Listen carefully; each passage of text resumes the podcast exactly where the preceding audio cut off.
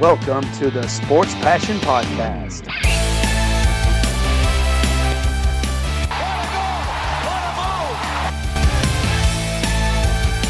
Oh, blocked by James!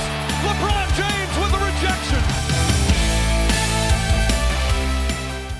And here's your host, Lars Marendorf. Einen wunderschönen guten Abend und herzlich willkommen zum Sport Passion Podcast.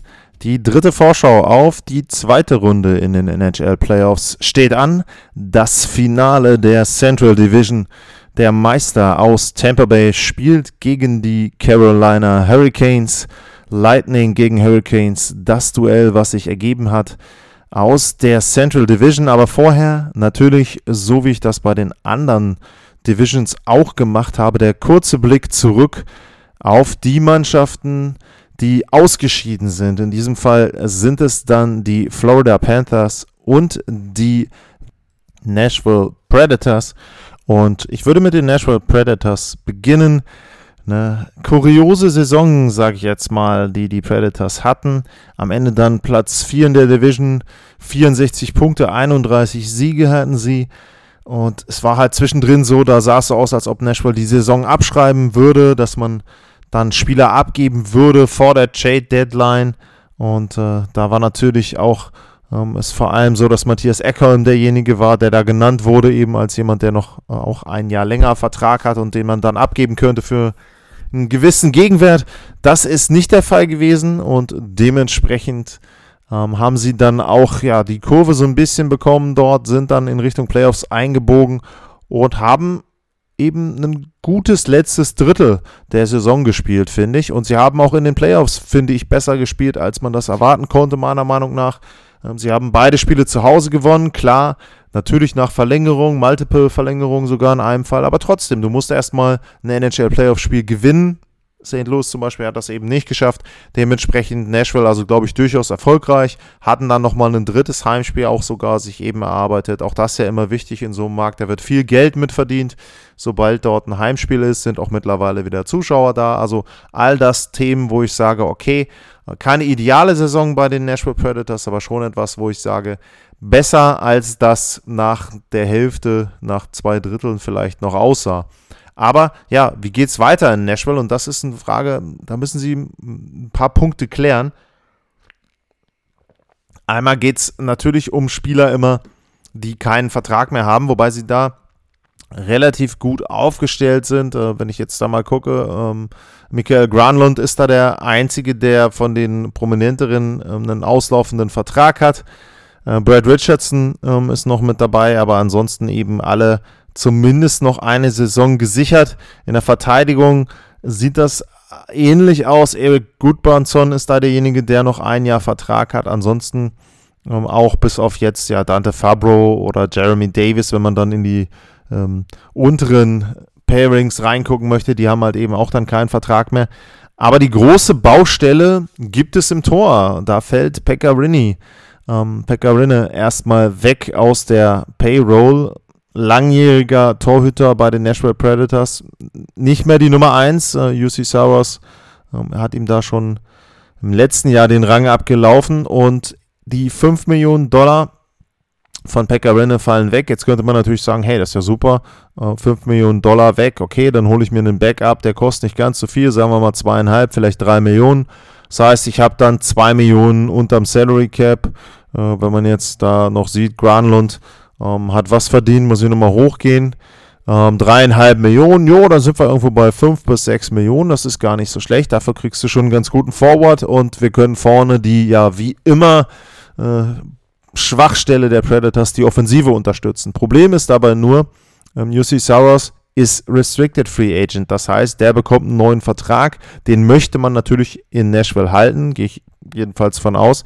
Und dementsprechend wird man von den 5 Millionen, die man bei Pekka Rinne einspart, relativ viel in UC Saros investieren und dann eben noch den Backup haben. Und wenn du sagst, äh, Saros bekommt na, vielleicht nicht die ganz, ganz die 5 Millionen, sagen wir mal 4, dann bleibt dir eben noch ja, zweieinhalb Millionen, wenn man dann das alte Gehalt von Saros dazu rechnet, um einen Backup zu holen. Dementsprechend also Torhüterposition im Moment so ein bisschen die größte Baustelle. Ansonsten, ja, was willst du zu den Predators sagen? Sie haben immer eine sehr, sehr gute Abwehr, sie haben immer gute Abwehrspieler, aber irgendwo fehlt halt dann vorne die Durchschlagskraft und vielleicht sind sie auch ein Team, wo sich dieses Stanley Cup Window, wovon man ja immer so spricht, also dieses Fenster, wo man dann die Meisterschaft holen kann, wo sich das schon geschlossen hat. Also äh, wenn man dann eben auch guckt vorne, äh, Ryan Johansson, Matt Duchesne, beide 8 Millionen. Buh, also bei Duchesne bin ich mir nicht sicher, sicher was der so äh, ja, für eine Funktion hat. Ob er jetzt wirklich ein richtiger Scorer ist, was ist der? Und ähm, dementsprechend 8 Millionen sind da für mich sehr, sehr viel Geld. Philipp Forsberg mit 6 Millionen ist okay. Ähm, war aber auch so, dass man bei ihm so ein bisschen das Gefühl hat, jetzt die letzten eineinhalb, zwei Jahre, er ist irgendwo stehen geblieben.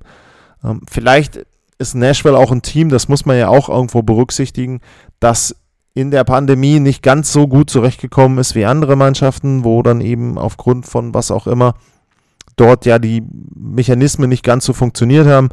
Also auf jeden Fall für mich eine Mannschaft, die mit dem Stil, den sie gespielt haben, nicht mehr weit kommen wird und dementsprechend bin ich gespannt, ob sie da versuchen, irgendwas umzubauen. Aber auch da habe ich bei vielen Teams schon gesagt, Baustelle ist natürlich der Salary Cap und das ist schwierig, da irgendetwas zu machen, weil bei den anderen Teams eben auch kaum Platz da ist. Ähm, sie haben ihre Draft-Picks bis auf den in der siebten Runde. Sie haben sogar zwei ähm, in der vierten Runde, einen noch von Colorado. Und dementsprechend können sie zumindest wieder ein paar junge Spieler holen, aber einen Riesenumbruch wird es dann wahrscheinlich doch nicht geben. Eben limitierte Trade-Möglichkeiten und dementsprechend bleibt der Kader so ähnlich. Tor, einzige große Baustelle und da gucken wir mal, was es da im Sommer geben wird. Das zweite Team der Central Division, das ausgeschieden sind, das sind die Florida Panthers. Und äh, da muss man dann auch sagen, ähm, auch die kommen jetzt langsam an einen Punkt, wo man schauen muss, okay, ähm, muss ich da was Größeres machen. Letztes Jahr, erste Saison mit Joel Quenville, ähm, war alles okay. Auch, wie gesagt, mit Pandemie ist immer ein bisschen zu berücksichtigen. Ähm, zweites Jahr jetzt, ja, Du hast die Riesenbaustelle im Tor, wo sie gedacht haben mit Sergei Bobrowski, da haben sie ihren Torhüter für die nächsten paar Jahre geholt. Ähm, da haben sie sich eher Kopfschmerzen für die nächsten paar Jahre geholt.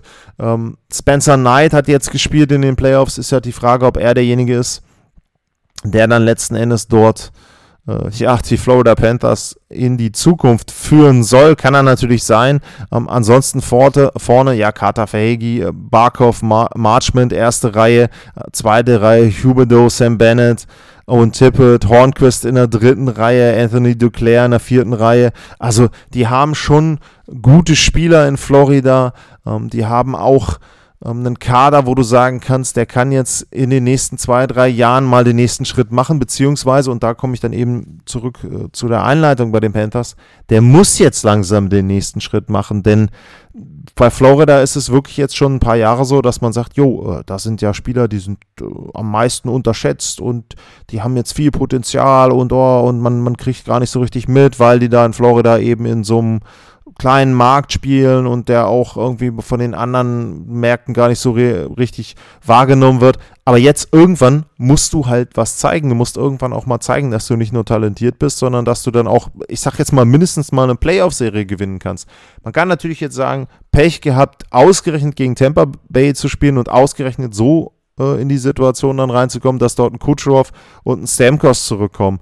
Ähm, Richtig, aber irgendwann musst du die halt auch mal schlagen. Also du kannst ja nicht darauf bauen, dass du ein Titelkandidat wirst, aber keine guten Mannschaften schlägst. Ähm, sie haben sehr, sehr viel Potenzial natürlich auch in ähm, den Verteidigerpaaren. Ich meine, wir haben da über die Verletzungen drüber gesprochen. Ähm, sie haben mit Strahlman, Mackenzie Wieger, ähm, Radko Gudas, ähm, Brandon Montour hatten sie geholt. Ich weiß jetzt gar nicht, müsste ich mal auf das äh, Salary Cap äh, gucken, wie es da aussieht, ähm, wer da noch Vertrag hat.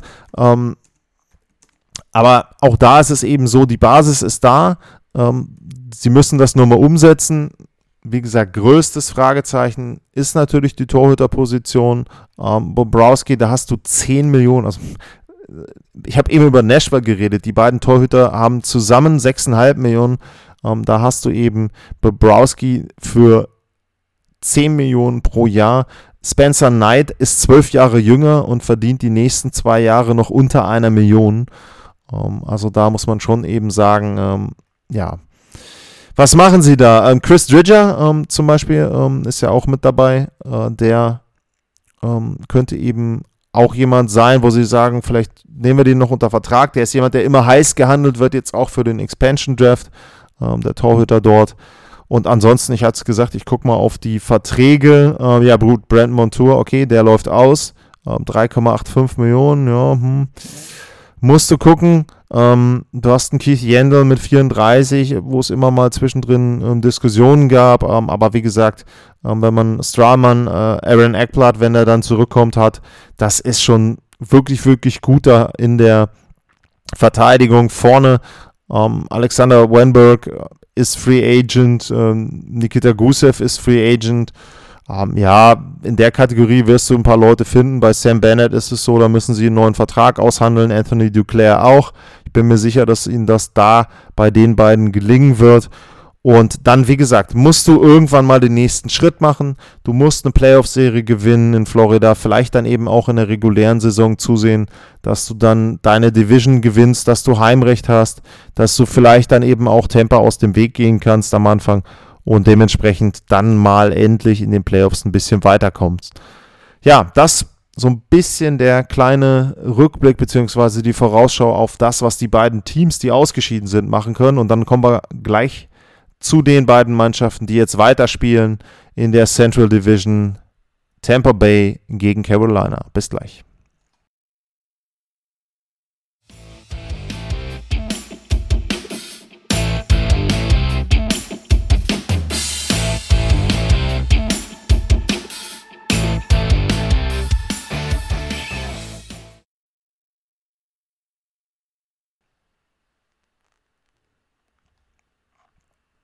Zurück beim Sport Passion Podcast. Und jetzt geht der Blick auf den amtierenden Meister. Die Tampa Bay Lightning spielen gegen die Carolina Hurricanes. Carolina hat Heimrecht. Carolina war die Nummer 1 der Division. Tampa Bay war die Nummer 3. Ähm, das ist die erste Serie zwischen den beiden Mannschaften und die Distanz, ich hatte das ja bei den anderen Serien auch gemacht, die Distanz zwischen beiden Teams ist 660 Meilen und da fällt mir ein, dass ich bei Vegas gegen Colorado das gar nicht gemacht habe. Das reiche ich mal zum Ende dieser Folge noch kurz nach. 660 Meilen zwischen Raleigh und Tampa Bay und das ist eben, wie gesagt, der erste Vergleich in den Playoffs zwischen den beiden Mannschaften. Die Season Series, die war 4 zu 3 zu 1 für die Carolina Hurricanes. Ähm, Heimbilanz dabei 3 zu 1. Aber man muss sagen, ähm, wenn man sich dann anschaut, eben auch die Spiele, waren einige klare Siege dabei ähm, für die Carolina Hurricanes. Es waren 4-0 mit dabei, es waren 4-1 mit dabei, ähm, es war aber eben auch ein 3-0 von Tampa mit dabei, es war auch ein OT-Spiel mit dabei jeweils. Und was man aber auch sagen muss, ist eben, das ist alles ganz schön und nett, die Vergleiche. Und auch wenn ich jetzt auf die normalen Saisonstatistiken gucke, nur Tampa Bay hat ohne Nikita Kucherov gespielt. Und was der für Tampa Bay bedeutet und was der eben auch dann für den Gegner bedeutet, weil er nämlich natürlich dann auch dem Gegner Riesenprobleme bereitet, das hat er eben gegen Florida gezeigt. Sechs Spiele, elf Punkte. Da braucht man nicht mehr wirklich viel zu sagen. Auch der Einfluss auf die Reihe, dann eben Alex Klorn, vier Tore. Ähm, dahinter Steven Stamkos ist auch wieder gesund, sechs Spiele, acht Punkte gemacht. Ähm, also Tampa Bay, ja, in die Playoffs rein wie das Messer, wie das warme Messer in die Butter. Also äh, sie haben natürlich zwei Spiele verloren gegen Florida, keine Frage. Vielleicht Spiel 5 auch so ein bisschen überflüssig, wo man gesagt hat, hey Mensch, das sollten sie entscheiden, um möglichst wenig Spiele dann zu haben und möglichst frisch zu bleiben. Aber auf der anderen Seite, sie haben eben eine Playoff-Serie klar gewonnen. 4-2 ist jetzt nicht mega knapp. Und ja, da musst du eben schon sagen, das war beeindruckend. Und auf der Gegenseite die Carolina Hurricanes, ich hatte es bei Nashville schon gesagt, bei denen war es so ein bisschen positiv. Carolina vielleicht auch ein Spiel zu lang insgesamt die Serie, aber auch da eben auswärts in Nashville zweimal nach Verlängerung verloren. Man muss natürlich dazu sagen, durch diese lange Verlängerung dann eben auch haben sie schon ein paar Minuten mehr in den Beinen. Und das ist schon etwas, wo du sagen musst, hey, ähm, ja, das könnte ein Problem bereiten, wenn du dann jetzt in die Runden kommst, wo du dann wirklich alles an Kraft brauchst. Ansonsten, ja, schauen wir mal auf den direkten Vergleich. Schauen wir mal, wie die Teams so gegeneinander aussehen. Und das Ganze erinnert mich ein Stück weit auch an Vegas gegen Colorado, wobei man sagen muss, dass Tampa Bay da schon nochmal etwas besser ist im direkten Vergleich mit Carolina als dann Colorado mit Vegas. Da ist es fast gleich. Hier ist es so, dass ich Tampa Bay schon ja einen größeren Vorteil eingestehen würde. Wenn wir gucken, ähm, erste Reihe, äh, Braden Point, Andre Palat, Nikita Kucherov, ähm, auf der anderen Seite hast du einen Sebastian Aho, Sveshnikov, ähm, Tolvo Teravainen. Da muss man dazu sagen, der war bei einigen Spielen auch nicht mit dabei. Also auch da kann man natürlich sagen, aus Sicht von Carolina, der direkte Vergleich ist jetzt auch nicht ganz so zu bewerten, weil eben dort ein wichtiger Spieler gefehlt hat. Ähm, Carolina hat eine gute erste Reihe, keine Frage. Also die brauchen sich nicht vor vielen Teams verstecken. Aber wenn Kucherov in der ersten Reihe von Tampa steht, dann ist die Reihe also besser. Ganz einfach, muss man klar sagen. Zweite Reihe dann eben Trocek, Niederreiter, ähm, Nethas. Ähm, auch eine gute Reihe, gar keine Frage. Aber Cirelli, Killorn und Stamkos sind eben auch da wieder ein Stück weit besser. Ähm, Killorn, ich habe es erwähnt, vier Tore in sechs Spielen, acht Punkte. Stamkos eben auch. Ähm, Cirelli kann Tore schießen.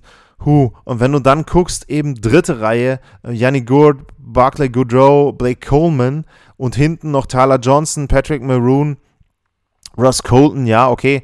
Ähm, du hast natürlich bei Carolina einen Jasper Fast, ähm, du hast Jordan Stahl mit hinten dabei, äh, Martin Nook, ja, das ist okay. Das ist jetzt nicht so, dass ich da sage, boah, die haben eine riesen Baustelle in der dritten, vierten Reihe, aber es fällt einfach ab gegenüber Tampa Bay. Also da kann man, kann man sagen, was man will. Ähm, Tampa Bay ist für mich das am besten und am tiefsten besetzte Team der National Hockey League. Ganz einfach. Gründe, hm, habe ich auch schon mal drüber gesprochen, finde ich teilweise nicht ganz so gut, was da abgelaufen ist, aber es ist nun mal so. Und dementsprechend müssen die Gegner sich darauf einstellen. Das wird sehr, sehr schwer werden. Ähm, das muss man eben auch deutlich sagen. Aber um Carolina eben auch wieder ein bisschen Mut zu machen, die haben ja auch nicht schlecht gespielt. Also wenn du auch dann guckst, zum Beispiel Sebastian Aho, was hat er denn äh, bisher gemacht in den Playoffs? Sechs Spiele, fünf Tore. Jordan Stahl hat mir sehr, sehr gut gefallen. Vier Tore in sechs Spielen. Ähm, Du hast eben auch viele andere Spieler, die getroffen haben, also auch da eben ähm, einen Kader. Äh, Brad Pesky hat getroffen, Svechnikov habe ich erwähnt, Teravainen, ähm, das ist eben so, Vincent Trocek zwei Tore. Also es ist schon so, dass Carolina auch wirklich viele Spieler hat, die Tore schießen können. Wie gesagt, nur im direkten Vergleich ist es halt doch so, okay, ähm, da fällt es so ein bisschen ab. Ähm, Ähnliches gilt für die Verteidigung. Wenn du dir die Verteidigung anguckst ähm, von den Carolina Hurricanes, äh, Dougie Hamilton, ähm, muss ich sagen, einmal kurz hier ein bisschen Tee trinken. Dougie Hamilton ist wahrscheinlich einer der unterschätztesten Verteidiger der Liga. Sehr, sehr gut. Kann der Mannschaft selber unglaublich helfen, auch in der Offensive. Ähm, sehr sicher ist mit Jacob Slavin vielleicht auch eines der unterschätzten Defensivpaare der NHL, also die beiden zusammen, sind wirklich gut. Ähm, Brad Pesky, Brady Skay, äh, ja, ist okay. Ähm, dritte Verteidigerpaar, gut. Äh, Hakanba und, und Jake Bean ist jetzt nicht unbedingt das, was du als sehr, sehr tief bezeichnen würdest. Als Komplettpaket denke ich die Verteidigung von Carolina gut. Doch auch da eben, wenn man dann rüberschaut, nach Tampa Bay, dann ja, ist es da einfach wieder nochmal einen Tick besser. Victor Hetman, einer der besten Verteidiger der NHL. Jetzt kann man natürlich sagen, äh, wenn man sich jetzt die Saison angeguckt hat, speziell den Teil äh, ja zum Ende hin, dann war Hetman nicht mehr ganz so gut, das ist richtig. Der war aber auch verletzt bzw. angeschlagen. Und ähm, das muss man dann natürlich mit reinnehmen. Ähm, ja, dann guckst du aufs zweite Verteidigerpaar, da hast du Ryan McDonough und im dritten Verteidigerpaar hast du Sergachev. Und David Savard, der vielleicht noch gar nicht so richtig reingefunden hat in Tampa, den hatten sie ja geholt zur Trade Deadline. Und das eben auch noch so ein Punkt, dass so ein Spieler sich dann auch in den Playoffs vielleicht nochmal reinspielen kann und noch wichtiger werden kann, als er das dann in den paar Saisonspielen war, die er dann noch für Tampa ab absolviert hat. Also Verteidigung ist es eben auch so, ähm, ja, Tampa ist einfach ein Stückchen besser und die Carolina Hurricanes werden da auch Probleme haben, den Headman vor allem dann auch in einem Powerplay kontrollieren zu können. Und da kommen wir dann eben zu dem ja, nächsten Punkt, zum nächsten Themenblock, die Special Teams. Und da ist es so, wenn man sich das Ganze dann anguckt, reguläre Saison, die Carolina Hurricanes waren auf Platz 2 im Überzahlspiel mit 26,3 Prozent. Die Tampa Bay Lightning waren in dem Vergleich dann eben nur auf 6 mit 23,5 Prozent. Nur man hat schon in den Playoffs jetzt gesehen gegen die Panthers, ähm, da waren sie bei 40 Prozent. Also wie gesagt, Kucherov ist halt der Joker, den sie gezogen haben zu den Playoffs und der hilft ihnen einfach nochmal sehr, sehr viel weiter. Die Penalty Kills sind von beiden Teams während der regulären Saison wirklich sehr gut gewesen. Hurricanes auf 3 mit 85,5 und die Lightning auf 6 mit 83,8. Wenn ich da jetzt nochmal kurz zurückblicke auf die Playoffs, dann ist es da ähm, so, dass Tampa da schlechter dargestanden hat mit 72. 88,7 Prozent und Carolina mit 88,5 sehr gut, aber wie gesagt, äh, Nashville hat natürlich dann auch nicht das mega Powerplay, also da muss man dann eben auch den Gegner beachten. Was ganz interessant ist, und das hatte ich ja auch schon in der Serie gegen die Panthers gesagt, die Tampa Bay Lightning haben die meisten Strafzeiten der NHL gehabt mit knapp unter 600 und dann ist es natürlich sehr interessant, den direkten Vergleich zu sehen. Und Carolina hat nur 414 Strafminuten gehabt. Und da muss man dann schon sagen, okay, ähm, da ist irgendwo eine Chance für Carolina, wenn sie diszipliniert sind, wenig die Tampa Bay Lightning ins Powerplay bringen, dass sie dann da sich einen Vorteil erspielen können. Ähm, die Art und Weise, wie sie Eishockey spielen, gut, Dump Chase, es ist halt nicht jedermanns Sache, aber es ist einfach ein Stil, den sie machen. Tampa Bay ist für mich einfach wirklich schön anzuschauen, wenn sie denn ähm, den Spiel, äh, wenn sie denn ihre Offensive ähm, entfalten. Ansonsten, ja, man muss es so deutlich sagen, Tampa ist einfach besser besetzt auf der wichtigsten Position, die es im Eishockey gibt. Und das ist die Torhüterposition. Ähm, da ist es so, dass sie mit Andrei Wasilewski den vielleicht besten Torhüter der letzten, sagen wir mal, drei Jahre haben. Und auf der Gegenseite Nedeljovic ist ein wirklich guter Torhüter, aber das Sample Size bei ihm, also die Anzahl der Spiele, die er bisher absolviert hat, ist halt einfach wesentlich kleiner und dementsprechend kann man sich eben nicht sicher sein, dass er diese Leistung über einen langen Zeitraum und dann auch unter hohem Druck einfach zeigen kann. Er hat natürlich eine gute Serie gehabt jetzt gegen die Nashville Predators, wenn wir da auf die Zahlen gucken. Ähm, Fangquote 92%, Gegentorschnitt 2,2 ja, wie gesagt, alles okay. Wenn ich nochmal zurückgehe in die reguläre Saison, da war sein Gegentorschnitt unter 2, Fangquote 93 Prozent. Das ist sehr gut. Äh, aber auf der Gegenseite hast du eben, wie gesagt, auch einen, einen Veteran. Klar, der Gegentorschnitt von Wasilewski war jetzt höher im Vergleich mit den Panthers, lag aber auch ein bisschen an der Spielweise dort. Er hat trotzdem fast 93 Prozent der Schüsse gehalten. Äh, und bei ihm auch, wenn man da bei ihm auch eben den Blick zurückwagt in die reguläre Saison, da waren es 92,5 Prozent, 2,2 der Gegentorschnitt, aber eben dann auch in 42 Spielen. Also wenn man dann da auch die, den Vergleich zieht, ne, Derjovic hat 23 Spiele gemacht, plus jetzt eben die Playoff-Serie. Also da hat Tampa auch wieder einen großen, großen Vorteil. Ähm, Coach, ja, John Cooper, Rod Brindamore, also Brindamore hat auch schon alles gesehen, als Spieler eher, äh, John Cooper als Coach, da muss man eben auch sagen, der braucht nichts mehr beweisen. Äh, Brandon Moore steht so ein bisschen unter Druck. Ich weiß gar nicht, wie es jetzt mit dem Vertrag aussieht. Soll ja demnächst dann doch unterschrieben werden, aber er hat eben noch keinen. Ähm, könnte natürlich auch ein bisschen noch ja, die Unruhe erhöhen in Carolina. Die Hurricanes sind ein Team, was anklopft. Die Hurricanes sind ein Team, was dahin möchte, wo die Tampa Bay Lightning im letzten, was war es denn dann eigentlich? Ja, Sommer, Spätherbst, äh, Spätsommer waren. Und ja, es wird interessant.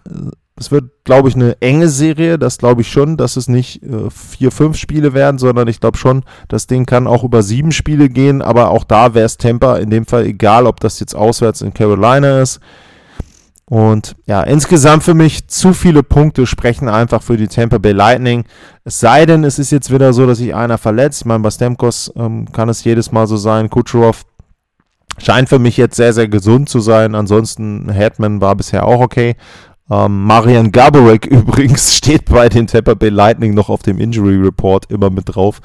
Ähm, da weiß ich auch nicht, was das immer soll, aber gut. Äh, er ist ja dann da ähm, offiziell noch mit dabei. Also äh, in dem Fall ja irgendwie ein bisschen eher verwirrend, als dass das dann jemandem weiterhilft, der da ja so ein bisschen äh, recherchieren möchte und dann sehen möchte, was bei den Teams an Verletzten da ist. Wie gesagt, Tampa für mich beste Mannschaft der Liga. Dementsprechend werden sie diese Serie auch nicht verlieren. Ich sage, Tampa setzt sich durch. Für mich wären es dann sechs Spiele, ähm, so wie gegen Florida jetzt am Anfang 2-2 oder 3-1 und dann sichern sie sich das Ganze zu Hause und dann geht's in die Halbfinalserien. Da gucken wir mal, wer dann aus den anderen Divisions kommen wird. Das ist jetzt die dritte Vorschau. West Division, East Division, Central Division, die North Division, die spielen ja noch. Ähm, zumindest Tampa, äh, Tampa, Toronto und äh, Montreal spielen noch. Muss mal gucken, wer da dann rauskommt und auch, habe ich auch schon ein paar Mal gesagt, wie überhaupt die Regelung dann ist, ob die dann Heimrecht haben in irgendeiner Form, wo die dann spielen werden. Aber das gucken wir uns an, wenn es um die Halbfinalspiele geht. Das hier ist jetzt das Finale der Central Division und da setzt sich dann für mich Tampa Bay durch. Vielen Dank fürs Zuhören. Wie immer der Aufruf, bewerten, abonnieren. Teilt auch gerne die Folgen, also auch das bei Twitter hilft ja dann immer ein bisschen. Und ansonsten wünsche ich euch viel Spaß bei den ersten Spielen der zweiten Runde und bei den letzten oder dem letzten Spiel der ersten Runde und dann vor allem Gesundheit. Vielen Dank fürs Zuhören. Bis demnächst. Ciao.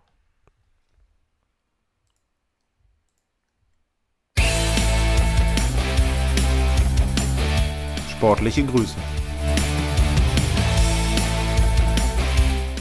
Das war's euer Lars.